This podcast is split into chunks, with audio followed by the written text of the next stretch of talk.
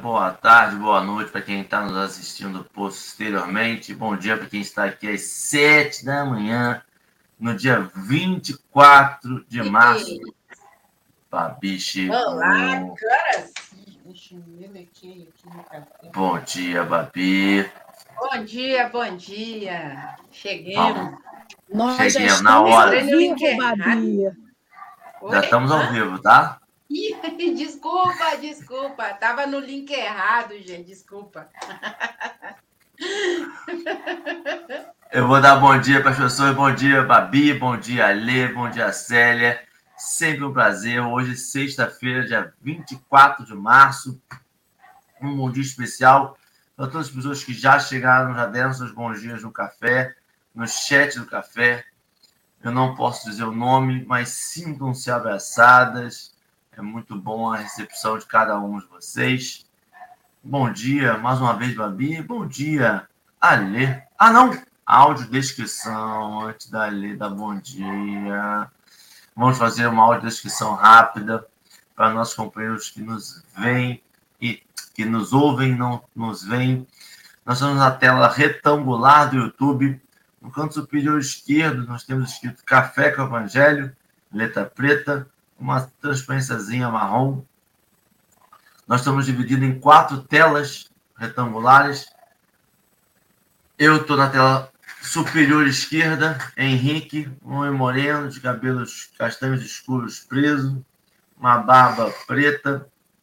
Eu estou de camiseta cinza, uma blusa cinza, um fone de ouvido preto, numa cadeira gamer preta. Meu fundo de tela é uma porta azul e uma parede cinza no fundo, uma prateleira branca à minha direita e um violão preso na parede. À minha direita, no canto superior, nós temos Babi. Babi, uma mulher negra de cabelos loiros soltos, hoje, uma blusa preta, longa, até a altura do cotovelo. O fundo de tela dela é um fundo verde. No canto superior, no canto inferior esquerdo, abaixo de mim, nós temos a nossa convidada, Célia, uma mulher morena, de cabelos castanhos escuros, com uma franja de corte e o cabelo na altura dos ombros. Ela está com uma camisa, uma blusa branca, com flores, com os desenhos coloridos em tons de laranja e azul. E a fundo de tela dela é uma parede branca. No canto inferior direito, ao lado da Célia, abaixo da Babi, nós temos Alê, uma mulher branca, de cabelos grisalhos, brancos para trás, presos para trás. Ela está usando um óculos de armação cinza claro, uma blusa branca de, de ombro de fora, um fone de ouvido preto, uns brincos pretos também. É, a fundo de tela dela é uma parede branca com uma pintura de um semicírculo simbolizando o sol amarelo e detalhes amarelos, detalhes de sóis na parede branca dela. À direita dela, um armário marrom escuro. Bom dia, Lê. Agora sim. Bom dia, meu povo. Ótima sexta-feira e sextou para todos nós. Dia de alegria, da gente se sentir leve, porque vem final de semana aí, né? Eu fico imaginando essa audiodescrição, quem está em casa. Um dia eu gostaria de conversar com a pessoa, né? O que, que ela interpreta da nossa, da nossa visão, né? Do que a gente descreve. Mas realmente aqui atrás eu gosto de sol, né, gente? Até para perceber. Aqui, aqui tem um sol meio círculo pintado e vários outros sóis pendurados na janela, na parede. Então eu fico imaginando quem ouve isso e assim, gente, o sol deve morar dentro do quarto de Alessandra, né? Mas é o que eu tento, né? Trazer o solzinho um pouquinho aqui para dentro, para aquecer, para alegrar e para dar aquele up de energia na gente. Bom dia para vocês que estão em casa, para vocês que estão no podcast. Bom dia para nossa convidada do dia. Muito obrigado, Célia. Gratidão por você estar nessa manhã conosco. Você está vindo aí, não sei se você está conseguindo ver o nosso chat, Henrique colocou aí, o pessoal já chegou e está curioso para saber quem é a Célia. Fale um pouquinho da Célia, da onde a Célia é, qual a casa que a Célia frequenta. os trabalhos da série na área da Seara Espírita. Se apresente para nós brevemente, querida, e seja muito bem-vinda mais uma vez. Bom dia, bom dia a vocês, meus queridos, aqui nessas janelinhas. Bom dia aos nossos internautas. Bom dia, boa tarde, boa noite para todos nós. Sextou com alegria, sextou com saúde, sextou com Jesus Cristo presente. Quem é Célia Oliveira de Miranda, mais conhecida como Célia Miranda? Célia reside, eu resido na cidade de Ilhéus, interior, sul da Bahia. Estou na doutrina espírita desde 1980, 43 anos fazendo agora. Estou na primeira casa que entrei. Essa casa completou dia 19, 101 anos foi a primeira casa espírita fundada aqui no município de Ilhéus, Bahia. Estou nessa casa nesses 43 anos, estive secretária, secretariando a diretoria, e já estou por mais de uma década assumindo a presidência da casa. Não porque não tenho outros para assumir, mas quando chega o momento de decidir um novo presidente, acabam escolhendo essa baixinha, essa mulher imensa de 1,54m, mas que trabalha com muito amor, com muita dedicação e que se esforça a cada amanhecer para aprender e seguir o Mestre Jesus. E na manhã de hoje não, não seria diferente. É uma alegria muito verdadeira em meu coração.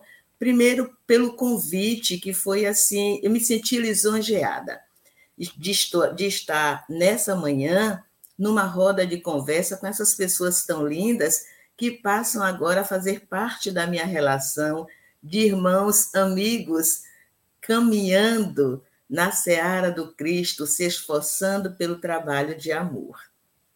Essa é a Célia Miranda, que vai estar a partir de agora nessa roda de conversa com vocês, minha querida Lê, a, a Babi, você, Henrique, já no contato comigo desde ontem, me dando todas as coordenadas, e eu fiquei feliz. Eu digo, meu Deus, é um trabalho diferente, não é uma palestra, é uma roda de conversa, e, e que maravilha, que alegria no meu coração. Não que eu não goste das palestras, é o que mais faço, mas vocês abriram para mim a oportunidade dessa roda de conversa linda para falar sobre João na visão de Emmanuel, que é um autor espiritual da nossa admiração, do nosso estudo sempre. Gratidão a vocês. E a você, Henrique, que fez todo o desenho desse trabalho para que eu entendesse como seria. Gratidão. Gratidão a você, Sérgio, por aceitar. Me deu uma pontinha de inveja. Não, não, não lembrava da que você vinha de Ilhéus, uma bela cidade, receba aí nossos, nossos, nossos, nosso sentimento de gostaríamos de estar junto com você em Ilhéus. Nessa sexta-feira, hein, Alê? Um Ilhéuzinho, hum, hein? Suquinho de cacau, hein? Hum, Belíssimas praias. Belíssimas praias. É, hoje, como a Célia falou, a gente vai continuar no Evangelho de João, comentários de Emmanuel o texto de hoje é Ante o Cristo Libertador, do livro Fonte Viva, do capítulo 172. Está lá, no, a gente já botou no chat. Quem não conseguiu acessar o chat ou está ouvindo no podcast, só botar no Google, né? Ante o Cristo Libertador, Fonte Viva, vai ser direcionado para o texto. A gente sempre indica a pessoa ler o texto depois, porque aqui a gente vai ter a consideração da Lê, da Célia, do Henrique, mas é importante ter a sua consideração, saber o que, que o texto vai conectar com você, e é sempre individual isso. É, a gente lembra, reafirma de novo, se puder curtir, compartilhar o, o, o vídeo. O, a curtida não funciona só para a gente, só para marcar com o que, que a gente gosta, mas funciona como relevância o YouTube, os canais funcionam como as pessoas que assistem gostam, então vou indicar para mais pessoas. Sabe, o trabalho de boca a boca funciona na internet tão bem. É, então, eu vou pedir para ler, fazer a nossa prece inicial, para a gente poder encaminhar. Pode ser? Com certeza, estava só esperando a Babi. A gente agora tem que se policiar, né? A gente vai recebendo instruções da Babi, a gente tem que ir lembrando. Babi tem um símbolo que ela faz, né? Ela baixa as mãos para poder as pessoas que estão em casa vendo a interpretação em Libras terem um tempinho, né? De poder acabar uma fala e começar outra. Então, amigos, vamos para o nosso momento da prece, esse momento em que a gente se conecta com Jesus.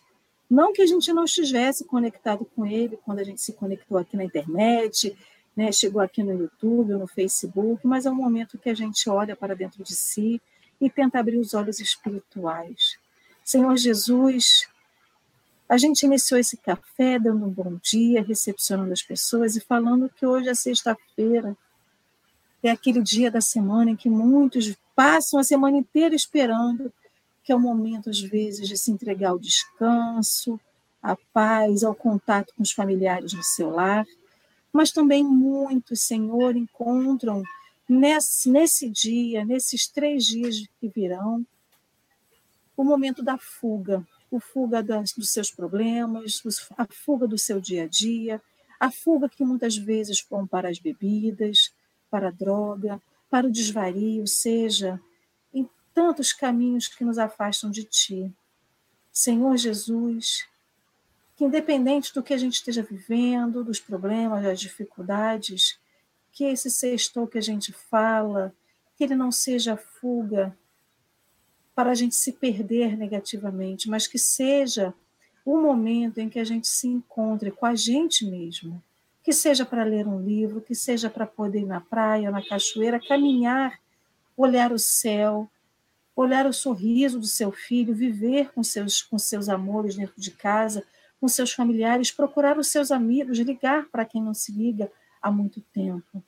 Que esse sextou, Senhor Jesus, seja, como a Dorinha colocou na, no chat, que seja a busca, né, em, que estejamos em paz com as nossas consciências, vivendo de uma maneira honesta conosco mesmo, honesta com o Senhor Jesus, honesta com o seu evangelho de amor.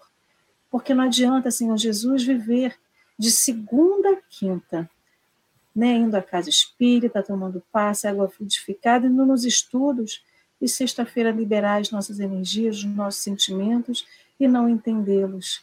E a gente resvalar aí no erro e nos equívocos. Então, que esse sextou de hoje, desse final de semana, Senhor Jesus, seja com essa paz na consciência, com a busca da luz, da paz, da harmonia e da verdade conosco mesmo.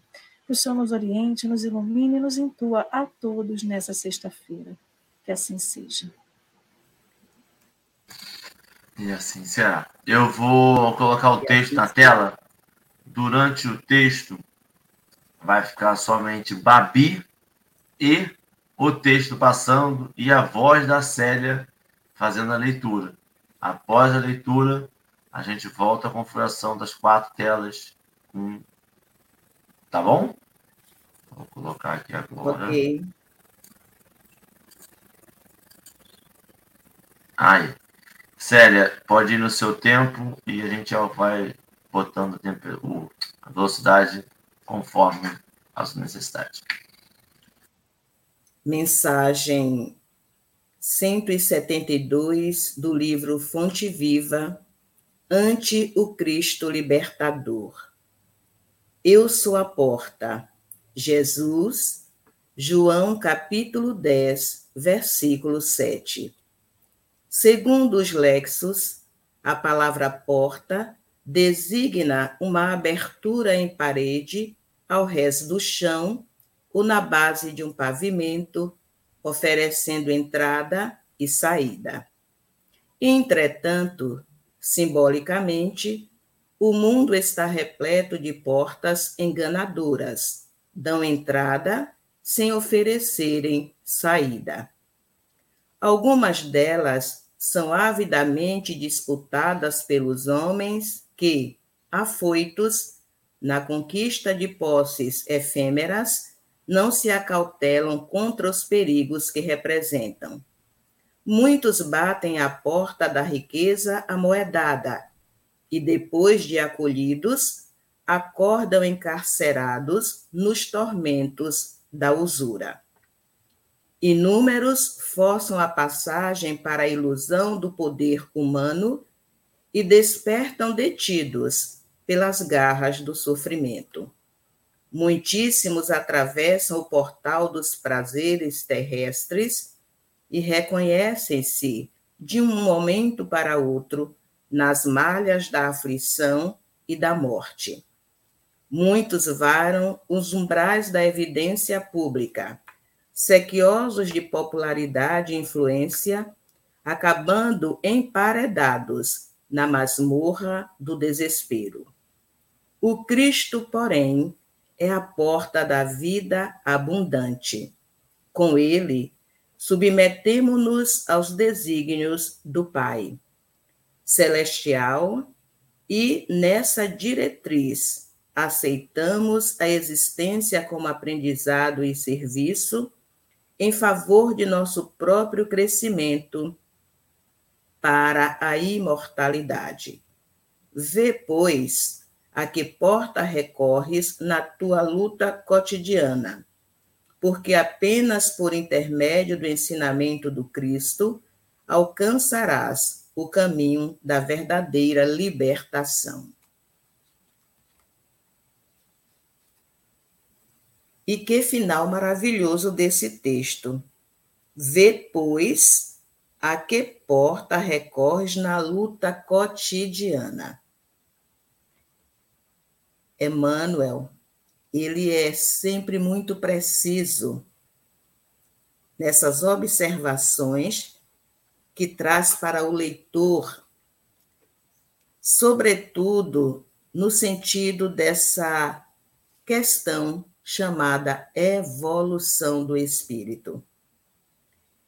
Olha que ele vai trazendo de início, segundo os lexos, a palavra porta designa uma abertura, para depois ele nos dizer que essa porta simbólica, essa porta simbólica pela qual deveremos lutar para atravessar, seria como dizer aqui agora: vamos sair pouco a pouco do equívoco como está lá no Evangelho segundo o Espiritismo, o equívoco daquela porta larga que se abre à visão do homem para todos os tipos de oportunidades efêmeras, e aí ele traz para o texto a questão do poder, ele traz para o texto a questão da evidência social, quando lá no Evangelho segundo o Espiritismo,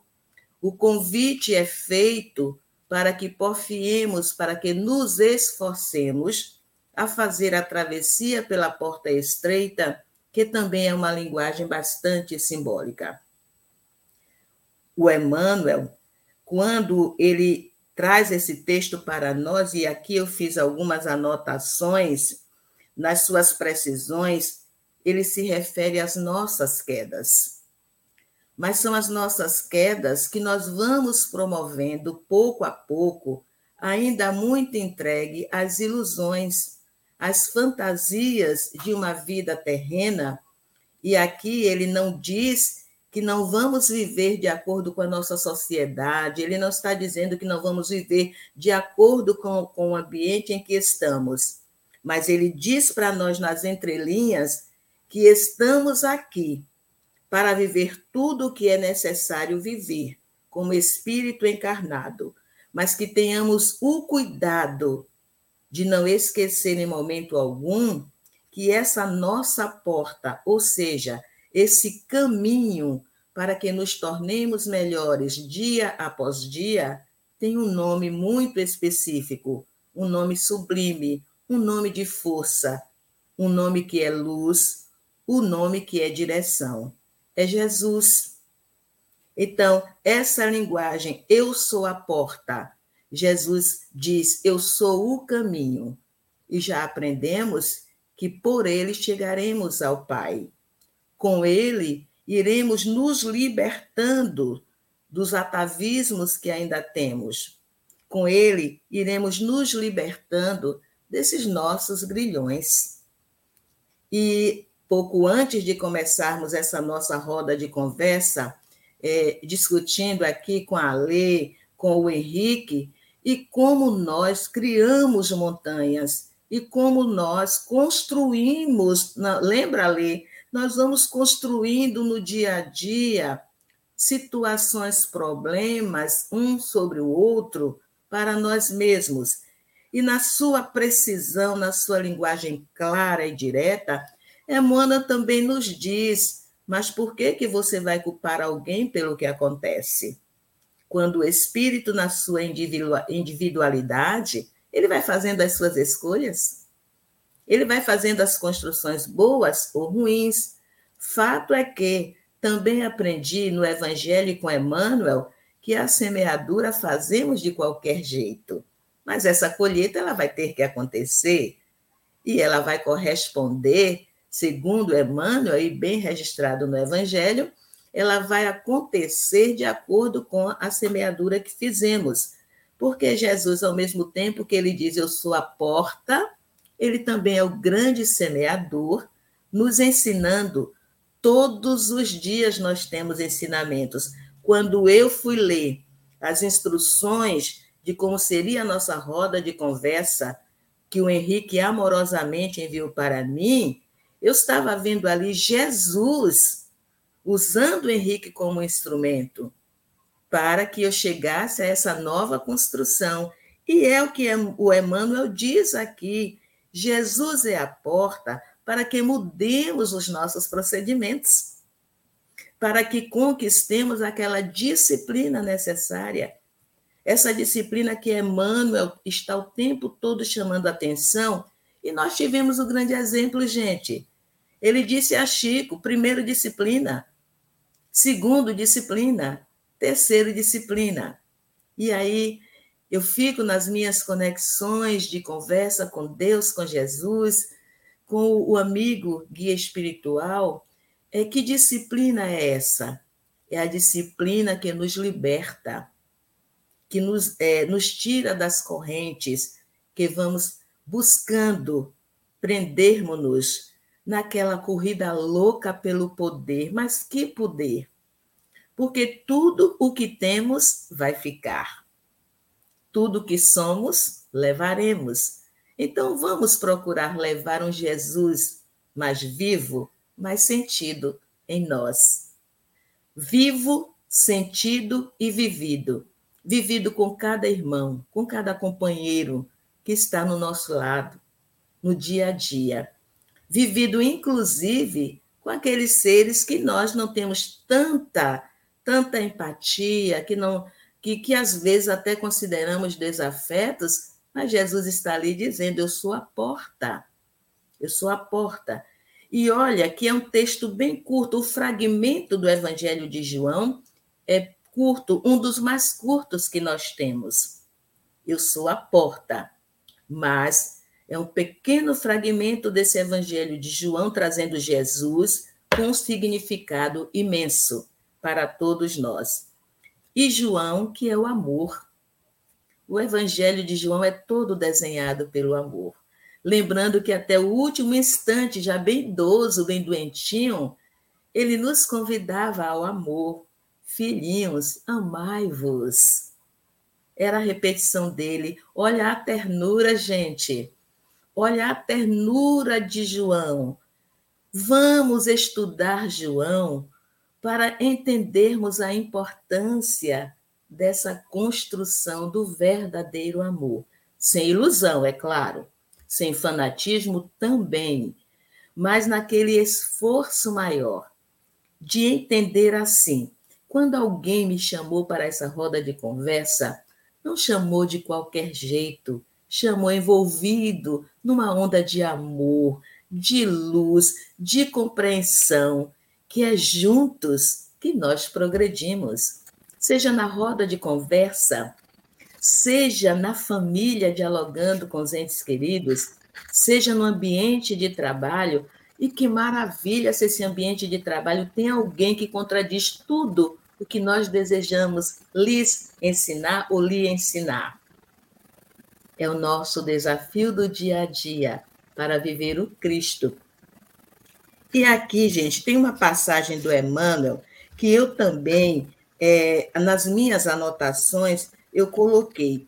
Quando Emmanuel chama atenção para esse cárcere em que nos colocamos. Um dos cárceres é dinheiro. Quantas pessoas perderam saúde, desencarnaram antes do tempo, porque se perderam na ganância do dinheiro? Lembrando aquele indivíduo narrado no Eze, no Evangelho segundo o Espiritismo, que quando ele já estava com o celeiro cheio, o Senhor da vida disse: agora, nessa madrugada, é preciso ir buscar fulano de tal. Então, de que serviu aquele celeiro tão cheio? Aquela corrida desenfreada pelo dinheiro, de nada serviu porque não vai conosco. Uma outra palavrinha que está no texto é poder. Poder. Quantos homens, e aqui eu não estou falando homens me referindo ao gênero, ao sexo masculino. Não, nós somos homens, nós somos os hominais da terra. Então, quantos homens correm desenfreadamente para o poder, para ter poder, sem preocupar-se com o outro? E aí se perde, porque vamos na linguagem mais popular, mais conhecida, puxa o tapete de alguém, porque quer chegar àquele poder, coloca areia no caminho, cria conversas maledicentes e chega ao poder. Ao poder, esquecendo-se que vai perdê-lo. De uma forma ou de outra, vai perder, principalmente se esse poder é conquistado numa ação maldosa contra o outro. O Deus que cremos, que é Pai, não nos permite essa felicidade. Outra palavrinha que também está no texto, os dez regramentos de toda a espécie o desregramento no álcool, que é uma, uma, um líquido lícito, o desregramento nas outras drogas ilícitas, o desregramento pelo sexo, o desregramento na alimentação. Olha que esse texto é muito rico.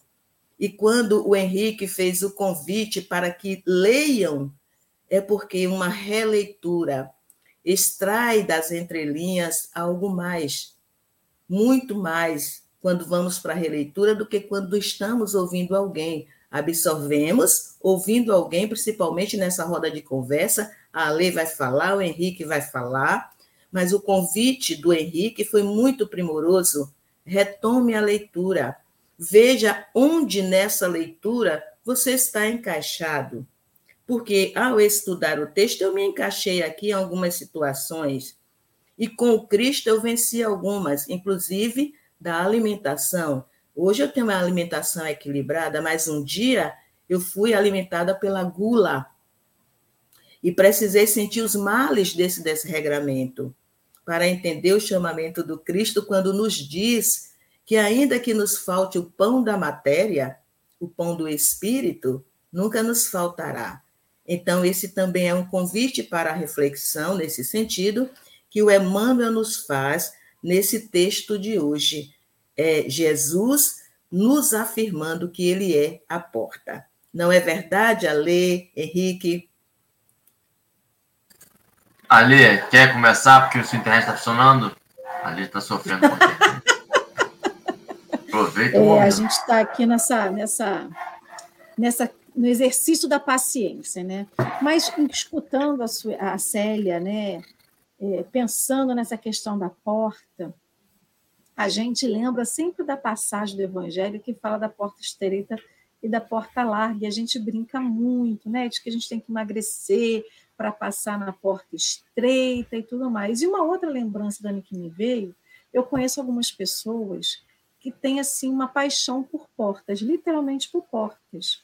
E não é difícil você olhar na internet pessoas fotografando portas diferentes, portas bonitas. Eu tenho uma amiga que viaja muito, ela sempre tira foto nas portas que ela encontra no meio do caminho. Então, a porta, se a gente for pensar como símbolo, né? Aquele símbolo da passagem, o símbolo do, de transpor lados, né? de você sair de um ambiente para o outro, é muito interessante. Aí, quando Jesus fala que ele é a porta, ele traz esse sentido o sentido assim, onde você quer estar. E aí, quando ele fala, né, eu sou a porta das ovelhas. Quem são as ovelhinhas de Cristo? Somos nós que estamos tentando, né? Muitos aí tentam um pouquinho mais, outros um pouquinho não, mas estão nas suas tentativas. E estão tentando melhorar, estão tentando ficar nesse pastoreio junto com ele, né? no campo junto com esse pastor que, que ensina, que conduz, que orienta, que vai tocando as ovelhas para o lugar bom, para o bom pastoreio. Então, é, a porta, Jesus como porta, traz essa sensação é, de uma escolha que a gente tem que fazer, onde que a gente quer estar. Então, assim, olhando realmente uma porta, né, uma porta de entrada de casa, porta de saída, dependendo de onde você esteja, é o lugar aonde você está querendo deixar, né, onde você está e quer sair dali, para onde você está querendo ir. Então, assim, Jesus como caminho, né, como um processo do caminho para atravessar, né, para ajudar nessa travessia. Então, eu fiquei pensando justamente no que Emmanuel falou, porque a gente lembra só de porta como aquela, aquela, o sentido literal da palavra, né? Como ele fala, a porta designa uma abertura na parede ao resto do chão à base de um pavimento, oferecendo entrada e saída. Então, a gente sempre lembra da porta somente como isso. Mas o que, que essa porta, Jesus como porta, significa para nós? Quantas, a gente brincou muito hoje aqui sobre essa questão da sexta-feira, mas a sexta-feira é uma porta. É a porta da onde a gente não quer estar para onde a gente quer estar. Então, muitos desligam na sexta-feira do trabalho e literalmente entram pela porta da família e vão vivenciar a sua família, vão, nem que seja ficar trancado dentro de casa, mas com a sua família, com seus amigos, com você próprio, né? Porque tem gente que mora sozinho e nem por isso vai deixar de aproveitar. Então vai ler o seu livro, vai ouvir uma música, vai num show, vai viver a sua vida de uma maneira sincera com o que, se, com o que você quer. Mas muitos outros usam a sexta-feira como uma porta da fuga a porta da fuga para as drogas, para a bebedeira, para o sexo desregrado, né? se entregam a tudo aquilo assim do tipo, olha, essa semana foi muito cansativo, o que, que eu vou fazer para poder ir para a fuga? E às vezes a gente não precisa nem sair de casa para viver essa fuga, a gente vive dentro de casa mesmo. Então, Jesus como porta, e aí Emmanuel vai falar isso, ele é a, a porta da vida abundante, é a porta que abre todas as possibilidades para a gente. E aí me lembra de alguns filmes animados, principalmente infantil, né, em que os, na época lá do aquele filme que tem o mamute, que eu esqueci o nome. Enfim, é tem lá a Era do Gelo. Então, na Era do Gelo, eu lembro que eles sempre estão correndo de alguma coisa e tem uma imagem que me veio à mente agora, que não é uma porta, mas serve como tal, né? Eles chegam assim num ambiente que se abre, uma, é uma gruta que se abre num, numa área gigantesca, que ali tem tudo que eles querem. Tem sol, tem comida, tem vida, tem amizade. Então, ali como uma porta, né? De esperança. Jesus é essa esperança para a gente. Jesus é que vai mostrar para a gente, olha, ovelha, Alessandra ovelha, Henrique, Célia, Babi, todos nós, como ovelha, olha, esse aqui é o melhor campo para você. É aqui que você vai encontrar o que você almeja. Então, esse processo, esse ritual de passagem que a gente precisa é de tomada de consciência é de tomada de, de vontade, é, é, realmente saber, você quer passar por aqui? E aí eu lembro, né? Jesus disse: ninguém vai ao Pai se não passar por mim, né? Eu sou o caminho, a verdade e a vida. Então, se Jesus é o caminho, a verdade e a vida, se ninguém chega ao Pai se não passar por Jesus, como que a gente consegue transpor essa porta? E aí, Henrique, a gente transpõe essa porta se não fizer essas escolhas? E aí, Ale, eu vou dizer para você, vou responder você no, na minha humildade. Primeiro pensamento que eu tenho ao ler essa frase de que eu sou o caminho, a verdade, eu sou a porta, ninguém vai ao Pai senão por mim, me vem um pensamento de arrogância. Porque eu falaria isso de forma arrogante. Mas aí a gente vai contextualizando, a gente vai vendo quem foi que falou, por que, falou, quando ele falou e principalmente como ele falou. E a gente vai vendo que de arrogância não tinha nada. que ele queria fazer é desenhar para a gente a forma como se conectar com Deus. Qual era a preocupação ali? A preocupação ali, Ale, Célia, Babi, é que a gente vai ficando bom no que a gente pratica. E a gente tem praticado de forma incessante essa fuga, essa um jeito de ver a nossa reencarnação, o nosso período encarnado como algo único. Então a gente ficou bom nisso, a gente inventou, sintetizou drogas que nos aliviam das nossas dores quase que instantaneamente. Nós estamos falando de drogas recreativas, mas de drogas farmacêuticas também. Tem dor de cabeça, você toma um remédio, acaba. Tem cólica, você toma um remédio, acaba.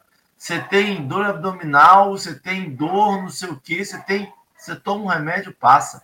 Você tem morfina, que consegue anestesiar, não sei nem qual a quantidade que tira de dor daquela, daquela droga sintetizada.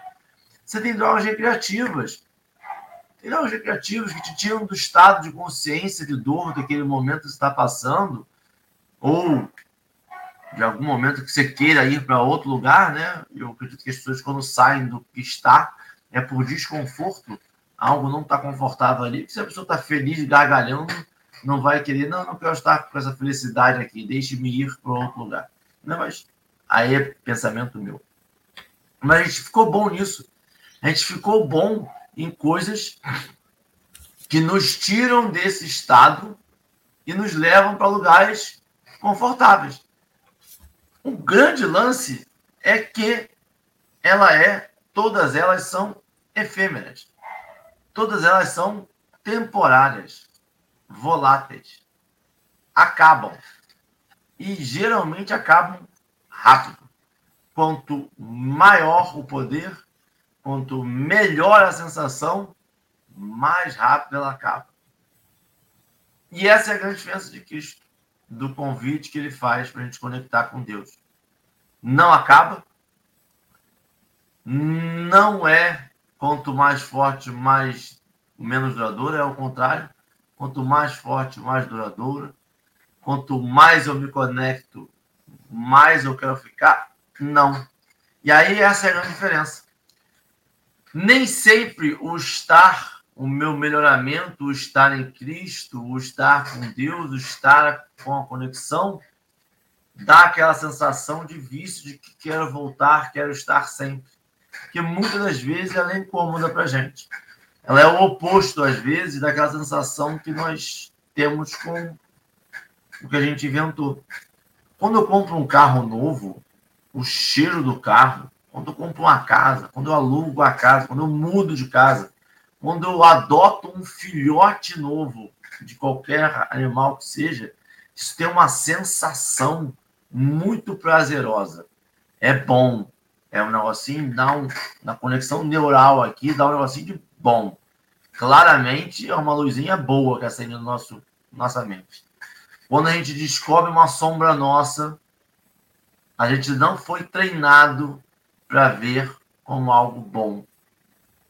Quando a gente descobre que a gente está sendo arrogante, prepotente, ciumento, invejoso, avarento, a gente não tem esse treinamento de treinar nosso cérebro para dizer assim: opa, descobri algo que eu preciso melhorar. E quanto mais eu melhorar, mais sensações boas eu vou ter na minha vida. A gente não foi treinado para isso. A gente foi treinado para ter a sensação de que hum, lá vou eu. Mas a gente precisa treinar nosso cérebro para dizer assim, cara, eu descobri algo que vai me fazer melhor. Eu descobri algo que vai fazer com que eu não mais conecte com essas coisas ruins que me deixam para baixo. Eu descobri algo que vai fazer com que a minha conexão com Deus seja mais perene. A gente precisa lembrar e dar nome sempre a essas coisas. Tudo que a gente passa aqui, passa.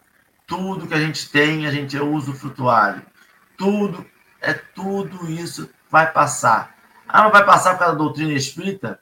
Por causa da doutrina espírita, por causa da doutrina católica, por causa da doutrina pentecostal, por causa da doutrina do, do, do, no candomblé, todas elas, nenhuma diz que a gente vai continuar exatamente como a gente está. Nenhuma.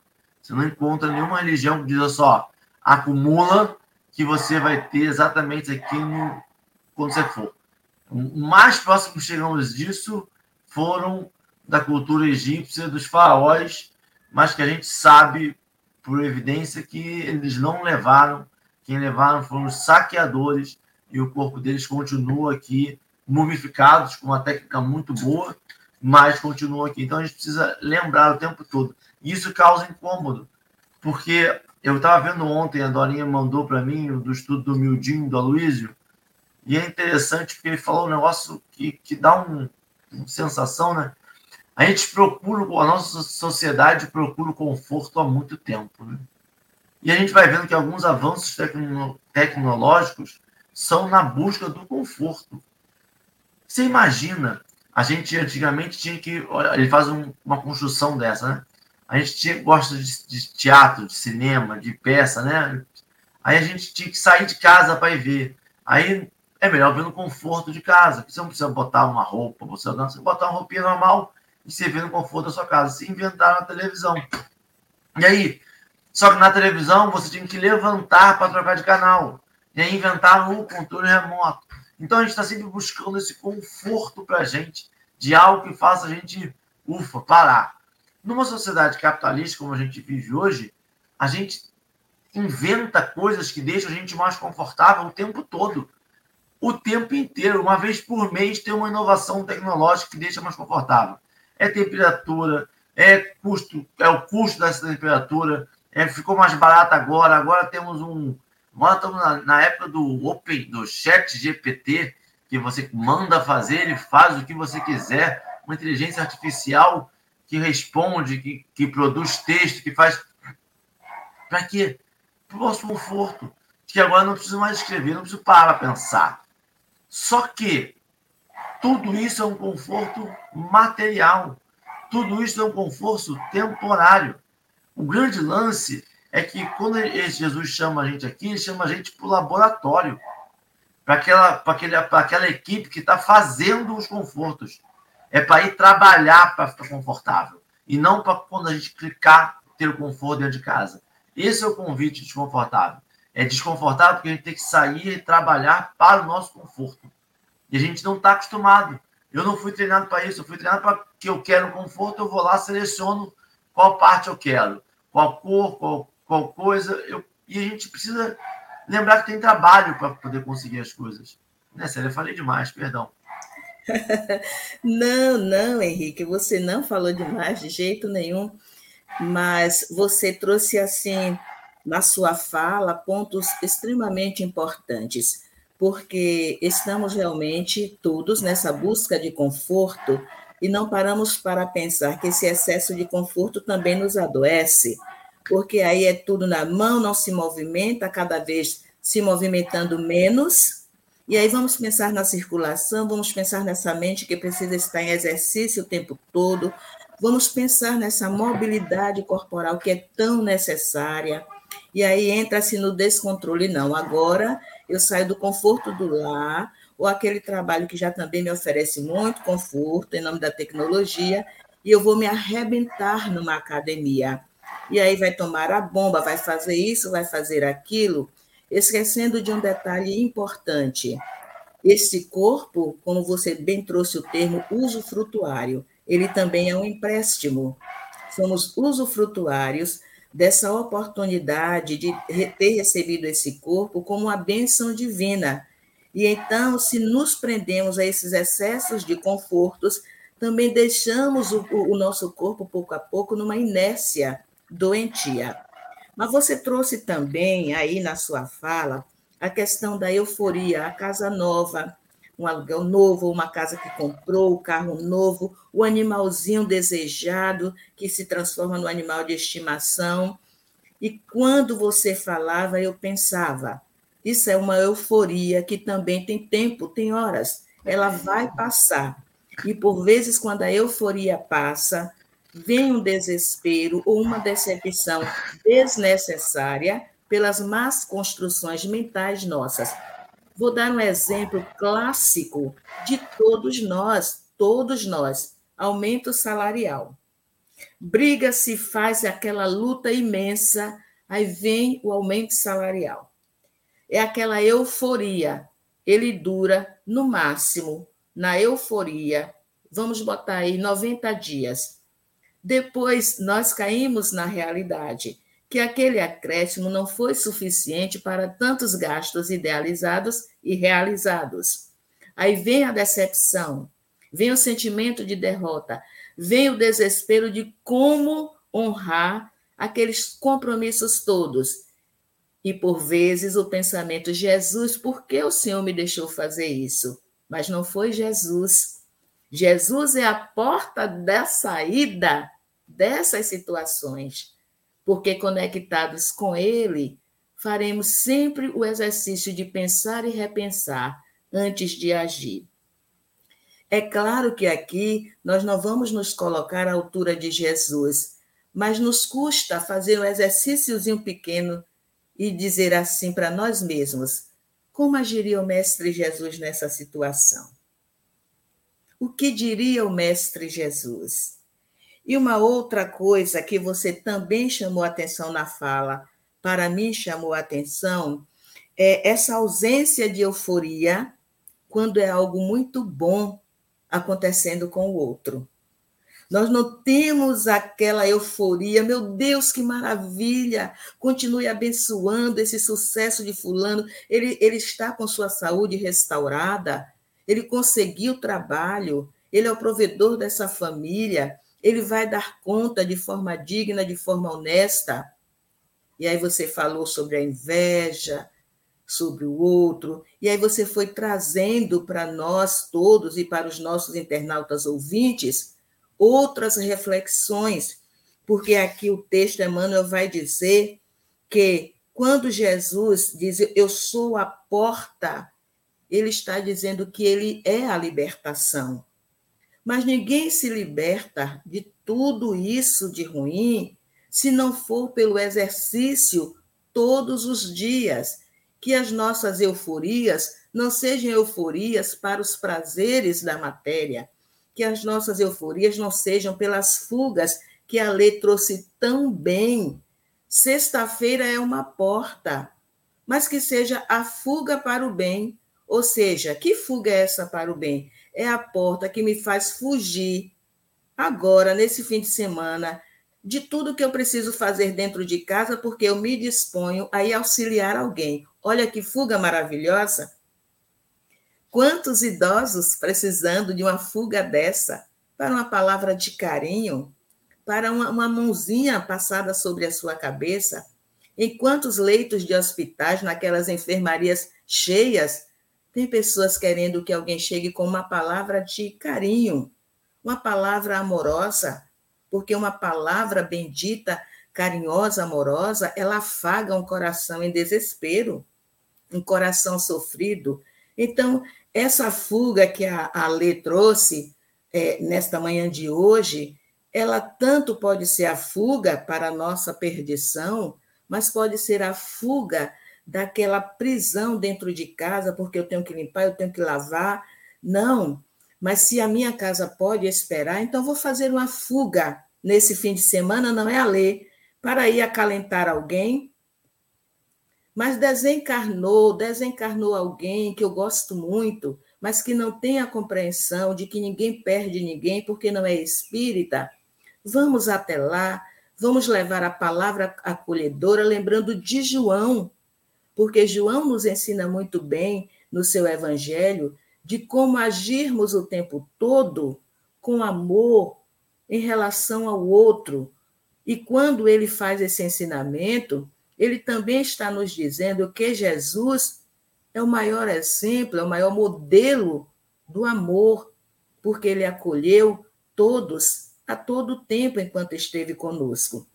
E aí o Emmanuel vem no final do texto dizendo: porque apenas por intermédio do ensinamento do Cristo alcançarás o caminho da verdadeira libertação. Esse título pequeno, extraído do Evangelho de João, Eu sou a porta, nos diz, em poucas palavras, eu sou, Jesus nos diz, eu sou a sua libertação, eu sou a sua saúde espiritual, eu sou o seu equilíbrio espiritual, eu sou a mão estendida para que você deixe a sua luz brilhar, a sua luz se expandir nessa vinha tão grande que, que fazemos parte, que é a nossa humanidade. E ao mesmo tempo ele diz: Você diz que Deus é Pai, que é Pai nosso, então você está assumindo essa paternidade. Você está assumindo esse sentimento de paternidade. Então, por que não seguir o Cristo? É pouca coisa. Emmanuel está dizendo aqui: é pouco para seguir o Cristo. Disciplina. Disciplina com nós mesmos, até nos momentos de fugas, que seja a seleção das fugas para o bem. A fuga daquilo que nós estaríamos, a princípio, vendo como tão, tão necessário, tão importante, mas que pode ser deixado para fazer minutos depois, colocando à frente aquele outro. E você trouxe na sua fala, Henrique, com muita propriedade, sem precisar usar o termo, você disse: olha para o outro, porque o outro é o seu caminho. Porque olhar para o outro é sentir, é viver, é querer estar com Jesus e ver nele faz... o caminho. Desculpa, Fala, Lê. Posso fazer as minhas considerações? Pode. Só porque a gente já está entrando nos 53, 52 minutos de live, de encontro. Eu estava aqui pensando enquanto vocês falaram, porque assim, a gente tem a porta. Mas o que, que faz a porta abrir? É a maçaneta. Né? Então, assim, se eu não pegar a mãozinha na maçaneta e girar a maçaneta ou botar para baixo, essa porta vai ficar de eterno fechada. E aí eu fiquei pensando, porque me veio uma, uma imagem na mente, quando a gente fala assim, Jesus é, a, é, é essa porta, é como se essa porta estivesse aberta e Jesus fosse o porteiro, abrindo e fechando a porta para a gente. Jesus não é o porteiro dessa porta. Não. Jesus é o caminho, ele é o processo. Mas o ato de abrir essa porta, girando a maçaneta, ele vai ser nosso. E eu fiquei pensando nisso, porque Emmanuel retrata aqui no texto, ele fala que muitos batem a porta da riqueza, outros forçam a passagem da ilusão, outros atravessam o portal dos prazeres, vários os umbrais da evidência pública, que também é um outro portal. Então, todos eles mostram uma ação, uma atitude dessas pessoas que seja de bater, que seja de atravessar, que seja de empurrar, de, de arregaçar, assim, de, de arrebentar, né? Então eu fiquei pensando, nós que queremos esse portal, queremos esse caminho, e a gente não consegue girar a maçaneta. A gente não consegue botar a maçaneta para baixo, só para poder fazer ali o cliquezinho que prende a porta, o caixonete, abrir para que um vento que seja bata ali e faça aquela porta se movimentar. Porque atravessar a porta é uma ação, mas para que eu atravesse, ela tem que estar aberta. Ela tem que estar aberta. Ninguém atravessa a porta fechada. Enquanto espíritos encarnados que somos, não temos esse poder de atravessar portas. Então, eu fico pensando o que, que falta para cada um de nós, porque se for para o prazer mundano, para o prazer, prazer, material, para o prazer, prazer, momentâneo, que seja é, a riqueza, que seja a luxúria, que seja, é, enfim, a tantas outras situações, é tão fácil a gente abrir a porta. A ação, a atitude da, da abertura dessa porta, de destravar ela, é tão fácil, mas por que, que esse caminho para com Jesus, com Jesus, através de Jesus, com Jesus, é tão difícil? É tão difícil a gente destravar essa porta e entrar, sabe? E aí eu fiquei pensando, porque a gente sempre pensa muito na porta como processo, como meio, como alternativa, como caminho, mas o ato de abrir, essa ação do movimento de ir lá e abrir, é tão difícil. Henrique, meu anjo. Você tá aí. Ale, desculpa, é porque eu acabei de fazer um estudo do, de João, de Tomé, né? E João fala muito sobre Tomé. E essa, essa pergunta que a gente, que a gente tem muito, a Jesus dá a resposta, né? Porque o evangelho não é para os conformados da vida. O evangelho é para os inconformados. E a gente volta e meia está conformado com a nossa vida. Né? A gente está feliz com a vida que a gente tem.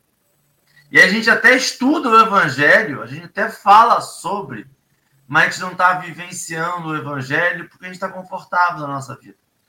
E aí, enquanto a gente estiver confortável, enquanto a gente não conseguir entender que a dor do outro é a nossa dor, a fome do outro é a nossa fome. E aí, de novo, no Evangelho de João, é, ele fala para Tomé também. Eu estudei Tomé, né? Aí, eu, infelizmente, sabe quando você que é um Fusca e tô, só vê Fusca na rua, eu só tô vendo Tomé. Porque Tomé perguntava muitas coisas, é interessante. E aí Tomé pergunta para ele qual o sinal que nós estamos trabalhando na obra de Deus. A resposta de Cristo é uma só lágrima. Se a gente ajudar a secar uma lágrima, se a gente se conectar com uma pessoa, a gente é uma prova que a gente está trabalhando na obra divina. É isso. E aí a gente tem que lutar sabe com o quê? Hoje em dia, no tempo, no conforto do home office. No conforto que eu posso trabalhar de pijama. Trabalho quando eu vou, vou uma vez na semana. O resto eu falo no chat, falo numa chamada de vídeo, que eu consigo pensar calmamente o que, eu vou responder para fulano, para ciclano. Eu não tenho convívio social de beber uma água e lá encontrar com fulano que eu não gosto tanto com um ciclano que talvez seja minha desavença. Eu não estou trabalhando no Evangelho, eu estou conformado, eu estou satisfeito, confortável na minha vida. E a vida não é sobre isso. Sabe, a gente estava falando muito rapidamente no café, de, no pré-café, sobre que bom que nem sempre está confortável, né? Lembra que a gente falou isso? Que bom que nem sempre está. Que bom que tem que não é por gosto, não é um masoquismo nosso, uma, um gosto pela dor. Não, é por perceber quem nós somos, aonde nós estamos, quais são as minhas sombras que precisam ser trabalhadas. E eu fico pensando, Célia, que você falou é, sobre Cristo, né?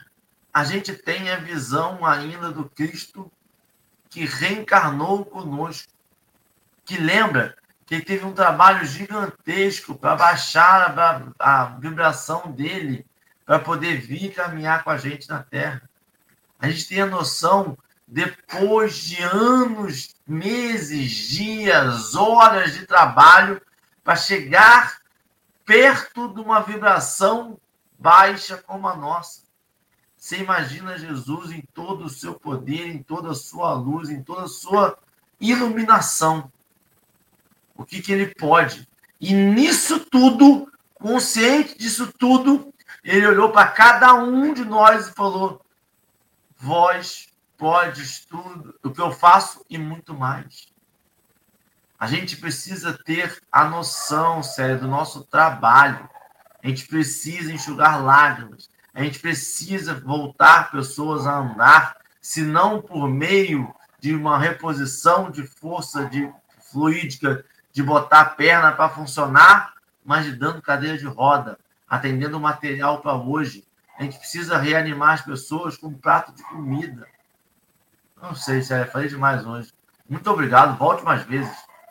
Sim, é, sua fala é muito importante, essa sua fala agora no final, é, Henrique, porque não adianta estar estudando o Evangelho, não adianta estar frequentando casa espírita se não estivermos no esforço maior de nos renovarmos, de ir deixando cada vez mais para trás aquele homem velho, para que esse homem novo é, nasça dentro de nós, mas nasça trabalhando, porque ninguém faz bem a ninguém, o Espírito faz bem a si mesmo. Mas, como tão bem diz o Espírito Joana de Ângeles, é preciso reencarnar, e o Emmanuel também traz isso para nós é preciso que o espírito reencarne, porque o seu avanço, o seu despertar, o seu melhoramento moral será sempre nesse trabalho de amor uns com os outros. E esse outro, você acaba nos dizendo, ele se torna aquele instrumento fundamental. É secar a lágrima, é oferecer o alimento, é fazer um empréstimo ou doar a cadeira de rodas, é, é auxiliar o idoso ou o jovem com, com uma, uma deficiência física atravessar numa faixa de pedestre, é oferecer-se, não é esperar que o outro peça se você já enxerga a necessidade. Isso é abrir a porta para atravessar dessa forma bonita que a lei trouxe para nós. Abra a porta, escancare ela servindo. Porque quando Jesus encarnou e retornou, ele deu todos os passos, ele deixou tudo pronto. Estamos a 2023 anos da era cristã, mas, no entanto, erramos muito, falhamos muito com a alegria, com a alegria de já estar, de estarmos desejando ser melhores. Estamos estudando, estamos nos esforçando e vamos continuar nessa prática de mudança, lembrando que Jesus jamais nos abandonará. Ele nos dará sempre o instrumento para que façamos essa travessia dolorosa, porque sair do homem velho para o novo é passar por um grande deserto. Mas ao passar por esse deserto, seremos como os angelicais um dia, que um dia todos seremos anjos, entendendo com a clareza que não entendemos agora porque Jesus Cristo é o caminho, a verdade e a vida, e com ele chegaremos ao Pai. Muito obrigado, Célia, pelas palavras e por fazer parte do café de hoje. Muito obrigado, Babi. Muito obrigado mais uma vez. Sempre um prazer estar na companhia. Célia, fazer uma prece para a gente finalizar o dia de hoje mas assim, finalizar o estudo do dia de hoje. A gente sai daqui agora vibrando no topo. Sim, sim. É, vou fazer a prece já agradecendo pelo convite. Gratidão mesmo no meu coração. Então, busquemos conectarmos-nos agora com o nosso Criador, trazendo para a nossa tela mental o que da criação desejamos agora? Desejamos estar com o Pai diante do mar, de um elemento da natureza? Escolhamos e oremos. Deus, Pai querido, amado, neste momento, Senhor, nós queremos te agradecer, Pai, como grande Senhor da vida, por nos permitir iniciarmos mais um dia em que sabemos que muitas oportunidades serão oferecidas para que possamos, no trabalho sincero, nesse desejo maior de crescer em espírito, sermos no dia de hoje melhores do que fomos ontem, nos preparando para que amanhã estejamos melhores que hoje. Agradecemos, Pai amado, pela graça da vida e te rogamos Senhor, que esteja conosco onde quer que nos encontremos, esteja conosco hoje, esteja conosco amanhã, esteja conosco sempre, Pai, nos auxiliando, ampliando nosso discernimento para o entendimento maior de que uns com os outros chegaremos a Ti envolvidos no amor, no trabalho com amor e na compreensão de que somos todos responsáveis por esta humanidade que é a nossa família. Obrigada, Deus querido, obrigada, Jesus, por mais esta oportunidade. Assim seja. E assim será, meu povo. Muito obrigado pela presença de cada um. A hoje a gente fica por aqui. Amanhã, sábado, tem mais café sete horas da manhã, porque todo dia tem. Muito obrigado. Boa sexta-feira, um bom dia para quem está ouvindo isso depois. Tchau, tchau, tchau.